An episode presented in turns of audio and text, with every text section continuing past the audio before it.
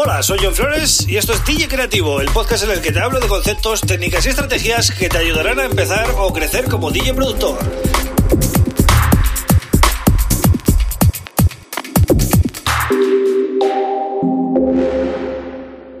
Hola, bienvenido, bienvenida a DJ Creativo. Mi nombre es John Flores y este es el episodio número 153 del podcast. Hoy voy a hablar de, bueno, de una cosa que es bastante curiosa. ¿Por qué hay algunos artistas que pasan 20 años, 15 años y se mantienen arriba siempre a pesar de que han modificado su género con el que empezaron, ¿no? Digamos, eh, han hecho ligeros cambios o, drásticos cambios, ¿vale? Y eh, se mantienen ahí arriba. Y mm, vamos a hablar de esto, ¿no? ¿Por qué se mantienen? Si resulta que lo recomendable es eh, no cambiar ¿no? Y ser fiel a un estilo. Eh, o eso es lo que a veces eh, se dice que funciona, pero en algunos casos vemos que es justamente lo contrario. Voy a hablar un poco sobre eso y lo que creo que es la clave para que salga bien, ¿no? Pero antes, como siempre, te recomiendo que te suscribas a este podcast en el que hablo de cosas para DJs y productores, ¿vale? Relacionadas con el mundo de la electrónica, sobre todo la música electrónica. Y eh, lo puedes hacer en Spotify, en Apple Podcasts, en Google Podcasts o en YouTube, ¿vale? En YouTube, además, tenemos una comunidad de la que todos los días vamos eh, publicando contenido que puede ser, pues, desde una encuesta hasta música mía a, eh, bueno, pues, vídeos, todo lo que voy haciendo, ¿no?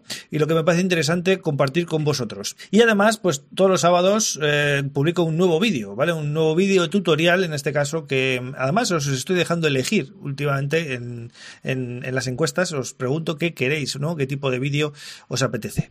Así que, por todo eso y más que vendrá, eh, suscríbete al canal de YouTube y así tienes todo, ¿vale? Podcast, vídeos, eh, comunidad y de todo. Y si quieres eh, también conocerme un poco más, pues tienes mi página web johnflores.pro. Bien, ¿de qué va esto de el arte de surfear entre géneros? ¿Me he vuelto loco o de qué estoy hablando? A ver. Bueno, pues siempre decimos que un artista debe enfocarse en un género y no desviarse, porque si te desvías, como es mi caso, si habéis escuchado mis últimos temas que he compartido con vosotros, cada uno es de un palo. Eso es malo, ¿vale? Eso es malo en el mercado actual, eh, bueno, y en el mercado de hace unos años ya también, porque eh, no estás enfocado, no estás apuntando. Imaginaros que el mercado musical es una diana, pues mm, vosotros tenéis que dar con el dardo en el centro, ¿vale? El estilo que elijáis para daros a conocer y con el que más o menos empecéis a funcionar de seguido, eh, habría que mantenerlo. Pero ¿qué pasa eh, si analizamos eh, la carrera de artistas que llevan ya muchos años y vemos que empezaron con un estilo y hoy, eh, quizás 15 o 20 años después, están con otro estilo totalmente distinto. Es decir, DJs que empezaron con, con trance, que ahora están haciendo, pues quizás house, o DJs que hacían, o artistas que hacían hard dance, ¿vale? Que yo conozco muchos que hacían hard dance en los 90 y ahora están haciendo, pues, de todo, pues desde EDM hasta, bueno, hasta house o cosas así, ¿no? Y eh, artistas que sí que empezaron con el house, pero empezaron con un house que era de un estilo y se han pasado a otro que quizás no tiene nada que ver. Empezaron con un house un poquito más de club, más funky, más tal, y se han pasado a un house eh, que está más cercano al techno, más oscuro, más eh, underground, ¿no? Entonces, ¿cómo han hecho estos cambios y por qué se han mantenido arriba? ¿Por qué la gente no les ha dejado de apoyar? Pues la razón es muy simple, porque han sabido ir en la ola, ¿no? Eh, como se suele decir, por eso lo de surfear. cuando hay cambios de tendencias, ¿vale? Cuando un estilo está muriendo porque ya no da más de sí, cuando hablo de estilo hablo de su género o una fusión que se lleva durante un tiempo, pero luego, pues, por lo que sea, aburre y no aburre solo al, al, a los productores, aburre a los productores, aburre a los sellos, aburre a los DJs y aburre al público. Por tanto, es como que todo empuja en la misma dirección para que haya una evolución de ese, de ese género. Por tanto, quizás eh, yo me acuerdo de hace unos años que se llevaba mucho el, el tribal, ¿vale? El tribal house en, en principios del 2000 y eso evolucionó hacia otra cosa.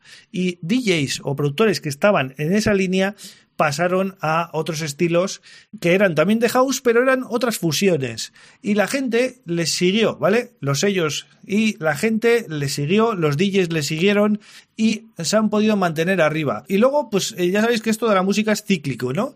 Hay ciclos de varios años que quizás la música es como muy percusiva y luego de repente vuelve un ciclo de melodías, ¿no? Entonces los artistas van amoldando sus, eh, sus producciones a esas tendencias, ¿no? Que cuidado, eso no quiere decir que eh, producen lo que se lleva. Es algo distinto. Ellos van en la ola, van surfeando y se van modificando su estilo para adaptarse a lo que, digamos, el momento requiere, porque es que todo, ya digo que es una cosa de todos. Eh, los productores, los DJs, el público demandan algo nuevo y eso entra como una bomba, ¿no? Y entonces los productores que estén ahí metidos, pues se mantienen arriba, ¿no? Entonces por eso he llamado al podcast El arte de surfear entre géneros, ¿no? Porque hay artistas que me llaman mucho la atención que han sabido estar, han sabido estar y han sabido mantenerse. Y eso es una cosa, y otra cosa muy diferente es que, por ejemplo, ahora se lleve el house y tú seas un productor de house y de repente digas, pues mira, ah, voy a hacer techno porque me apetece.